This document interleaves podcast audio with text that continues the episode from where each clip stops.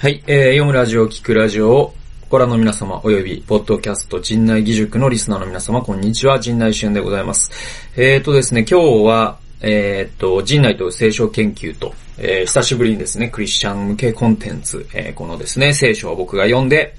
えー、毎日ですね、デボーションというのをしていて、えー、そのまあ内容をご紹介しながら解説していくという、えー、まあそんなコーナーでございます。で、えっと、今日はですね、えっと、タイトルが、文化の宝っていうですね、えー、タイトルです。で、えっと、ルカによる福音書の、えー、7章9節えー、これは僕がですね、2018年11月の30日に、えー、デボーションをした朝聖書を読んで、えー、書き留めたメモからご紹介いたします。で、ルカによる福音書の、えー、7章9節にこうあるんですね。イエスはこれを聞いて驚き、振り、振り向いてついてきた群衆に言われた。あなた方に言いますが、私はイスラエルのうちでもこれほどの信仰を見たことがありませんと。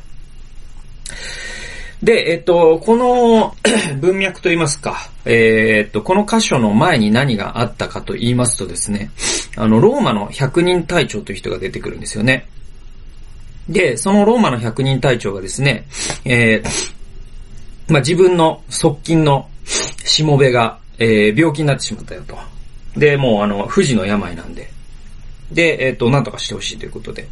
えー、その当時、こう、イエスはですね、えー、村々、町々を回って、その癒しの技、また解放の技、そして福音を述べ伝えていたと、まあ、聖書は書かれています。宣教活動をしていたわけです。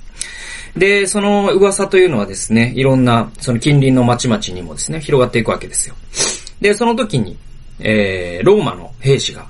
えー、そして百人隊長というのは、まあ、あのー、リーダーですね。まあ、あの、百人隊長、千人隊長とかっていう形で、えー、当時のローマは、えー、軍隊を組織していましたので、えー、まあ非常に偉い人ですね。で、この人が、まあ自分のその、重要なですね、あの、同僚が、えー、病気になってしまったということで、で、まあ医者に見せても、まあダメだったんでしょうね。えー、なんで、えー、イエスなら何とかしてくれるかもしれないということで、えー、イエスのもとを訪れたんですね。で、イエスがですね、まあその状況、を説明するんですね。100人隊長が。えー、そうすると、まあ、イエスがですね、じゃあ、あの、行って癒しましょうか、ぐらいな時に、いやいや、来て、いただく必要はありませんと。大丈夫ですと。あの、あなたが、ここでお言葉さえくだされば、もう治るっていうのはもう分かってるんで、って言うんですよ。で、なんでかっていうと、私は100人隊長ですと。でね、100人隊長、ローマの100人隊長というのは、部下に命令するんですと。で、その部下に命令して、あれ、あそこに行けと言えば、その部下はそこに行くし、えー、戻ってこいと言えば、えー、戻ってくると。で、こんな100人隊長の、ローマの100人隊長の私の権威ですら、えー、その部下を実際に動かす力があるんだとしたら、この宇宙を作られた、あ、あなたの言葉ならば、それは権威があるので、えー、その言葉だけくれれば、えー、私の部下はもう治ったことわかるんで、えー、大丈夫ですって言うんですよ。えー、そしたらなんとですね、イエスは、これにすごい驚くんですね。えー、これすごいと。皆さん、今聞きましたか？この百人隊長、ローマの百人隊長が言ったこと。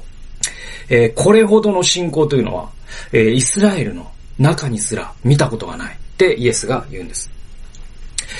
で、どういう意味かというと、まあ、イエスはですね、えっ、と、まあ、ご自身でも、えー、おっしゃっているんですけれども、私はイスラエルの、えー、迷い出た羊のため、えー、に使わされたっていうんですよ。えー、なので、イエスの宣教はですね、で、一義的にイスラエルの、まあ、ユダヤ人のためのものだったんですね。えー、なんですけれども、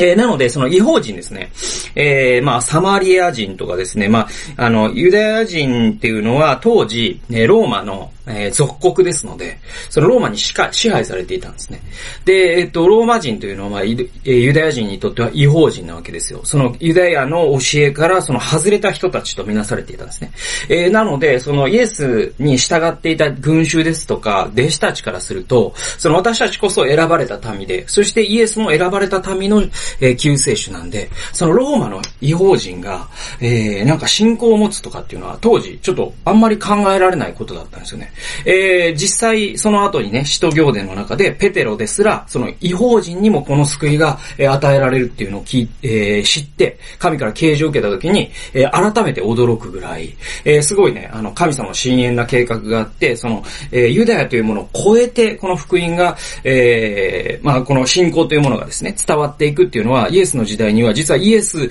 の周りの人ですら分かっていなかったことだったんですよ。で、イエスご自身もユダヤのために使わされたって身で言っているんで、それが、えー、だけれども違法人にも手を差し伸べたりももちろんするんですよ。えー、で、この違法人に手を差し伸べた代表例がこの百人隊長の例なんですよ。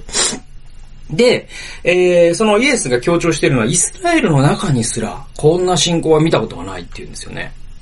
で、えっと、まあ、僕のメモを読んでいきますと、こうあるんですね。違法人のローマの百人隊長の信仰にイエスは簡単されたと。えー、この箇所のポイントは、えー、百人隊長の違法人的な発想、かっこ言葉で命令すると従う軍隊。これを、えー、イエスの信仰、イエスへの信仰に応用したことに、イエスが根高主義だと批判するのではなく、えー、むしろ素直に驚き驚嘆し、これほどの信仰はユダヤにもないと言われたことだと。えー、で、根高主義っていう言葉は、あの、まあ、キリスト教用語なんで、ちょっと説明しますと、あの、あのね、まあ、根高主義って言葉ね、僕ね、ほんと嫌いなんですけど、でもまあ、わかるんですよ。その、それが出てきた、あの、理由もわかるし。えー、でもまあ、根高主義っていう言葉はよく進学の世界で使われます。で、進学校に行くと学ぶ言葉なんですけれども、あの、根高主義っていうのはですね、まあ、あの、キリ、純粋なキリスト教に、なんかこう、えー、別の要素を混ぜるようなことを言うわけですね。で、まああの、うん、そうだな、何を、何がいいかな。あのね、まあまあまあ、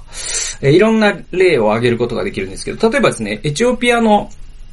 えっ、と、オーソドックスっていうのがあって、エチオピア正教、えー、別名コプト教っていうんですけれども、その宗教ではですね、あの、キリスト教と言いながら、ほとんどの人は聖書を読んだことがなくて、えー、むしろですね、土着の信仰とこう、どんどんどんどん混ざっていったけ、け、まあ、経緯があって、で、結局どうなってるかというと、今、その、えー、毎月祭りがあるんですよね。その祭り祭りで、えー、使徒とかを選、え、拝むんですよ。ペテロの月とかですね、えー、ヨハネの月とかですね、えー、で、十二使徒、で、マリアとかもいて、あと、あの、セイント・ゲオリギスって言って、まあ、あの、天使ですね。天使とかも拝むんですよ。で、こうなってくると、もう、これってなんかキリスト教なの？みたいなとこはあるじゃないですか。で、あとですね、あのー、まあ、あの、五島列島とかで有名になった、あのー、カトリックが、えー、500年前、その、1500年代に、えー、伝わって、えー、その後、隠れキリシタンとしてずっと、こう、秘密裏に礼拝を持ってきた人がいたんですよ。えー、それを、えー、っと、明治になって開国した時に、えー、っと、西洋のですね、カトリックの宣教師たちが再発見するんですよ。お、この人たちは、あの、もう鎖国して、もう信仰なくなってたと思ったけど、えー、まだ持ってたんだ、つって。だけども、その信仰の内容を調べてみると、ちょっとなんかもう、あの、原型を留めてないと。で、むしろなんだろう、お地蔵さんを拝むみたいな感覚にも近いし、あとまあ、日本の先祖崇拝とかにももう限りなく近づいてるんですよ。で、このようにですね、こう、キリスト教とキリスト教ならざるものが混ざっちゃって、えー、もうちょっとなんか本質みたいなものが失われてしまうっていうことがあるんで、えー、だから根高主義っていうのを、は良くないことだよっていうのは、はあの、まあ、キリスト教の進学校で教えられることなんですよね。で、えー、ただ、ただですよ、その根校主義ってあんまり言いすぎると、すごい本質を見失うことってあって、え例えばですね、根高主義を厳密に全部排除していくと、僕らはクリスマスを祝うということをやめなく、やめなければならなくなります。えなぜなら12月25日がクリスマスで、なおかつ、そのあの、シュロの木とかですね、あの、あの、もみの木か。ま、もみの木を飾るとかですね、あの伝統って何から来てるかというと、北欧の偶像崇拝の神話と合体したことによってできた神話なんで、えもし、え厳密に、え根高主義を排除していくと、僕らはクリスマスっていうのは一切祝っちゃダメってことになります。でも祝ってってますよね。ってことはある程度許容してるんだったら、じゃあ他のものに対しては、じゃあ、あの、ダメだっていうのはちょっとおかしいんじゃないのというのが僕の意見です。で、必ずキリスト教はこの歴史の中で、えー、なんかその文化的な要因と混ざって混ざって混ざって今があるんですよ。えー、だとしたら、今混ざるのはダメだっていうのは、僕は混ぜれば混ぜるほどいいとは全く思わないですよ。だけれども、えー、キリスト教が、えー、文化と完全に独立して存在するっていうのは、土なしで植植物が育つって言ってるのと僕同じだと思うんで、えー、土ってあるんですよ。土って文化なんですね。で、その、えー、日本人だったら日本人という土があるんですよ。で、このローマの百人隊長だったらば、ローマの文化という土があったんですよ。その土から、えー、信仰を取り出した時にユダヤ人だったら絶対に発想しないような言葉だけによって癒されるであろうっていうことが言えたわけですね。で、これをイエスは咎めるんじゃなくて、えー、むしろ褒めたんです。これすごい大事なことなんですね。えー、次、続きを僕読んでいきますね。えー、キリスト教は、えー、公公主義を嫌うが、その内実はロギリシャやローマやラテンいやアングロサクソンの元々持っていた良いものを雪だるまのように吸収しながら深められてきた思想であると。で、キリスト教神学というのはそもそもギリシャ哲学と混ざったものですからね。え、これって根校主義で厳密に排除していくと、それすらも神学というもそもそも成り立たないですからね。はい。ラテン語で作られてきた体系とかって、あれってもう完全にそのギリシャの思想とかと混ざってできてきてるもんなんで、はい。で、えー、っと、で、えー、今度ね、じゃあ、あの、私たちがですね、アジア的、日本的発想をキリスト教に応用するとき、えー、神学者は眉を潜めるかもしれないが、えー、イエスは実は驚嘆し、感嘆し、これほどの信仰はキリスト教社会の中にも見られないと喜んでおられるかもしれないじゃないかと。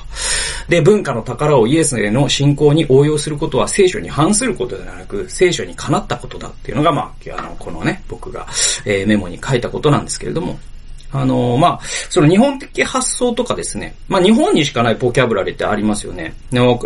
アメリカ、その英語に訳しようがない言葉であったりとか、えー、その、あるいはその西洋の人が絶対に発想しないような考え方って日本人って持ってるんですよね。で、それをキリスト教信仰に応用していくときに、もしかしたら、その百人隊長が、の信仰にイエスが驚いたようにですね、あ、これほどの、そのキリスト教信仰っていうのは、その東洋のならではのその発想なんだけれども、えー、欧米系には見つからないようなすげえ信仰なんだと。イエスなららば驚いてるかもしれない。だけれども、えー、まあ、神学者というのは往々にしてなんか西洋のものを正当と考え、東洋のものはなんかありうと考えるなんか思考の癖を持ってるんで、すげえバタ臭いんで僕大嫌いなんですけども、えー、なんですけれども、僕らはその東洋的発想あるいは日本的発想をですね、むしろ信仰に活かしていくっていうことを考えていった方が僕は建設的だし、また信仰的でもあるんじゃないかなと、えー、かように思うわけでございます。というわけで、えー、動画をご視聴及び、ポッドキャストをお聞きくださいありがとうございました。それではまた次回の動画及び音源でお会いしましょう。さよなら。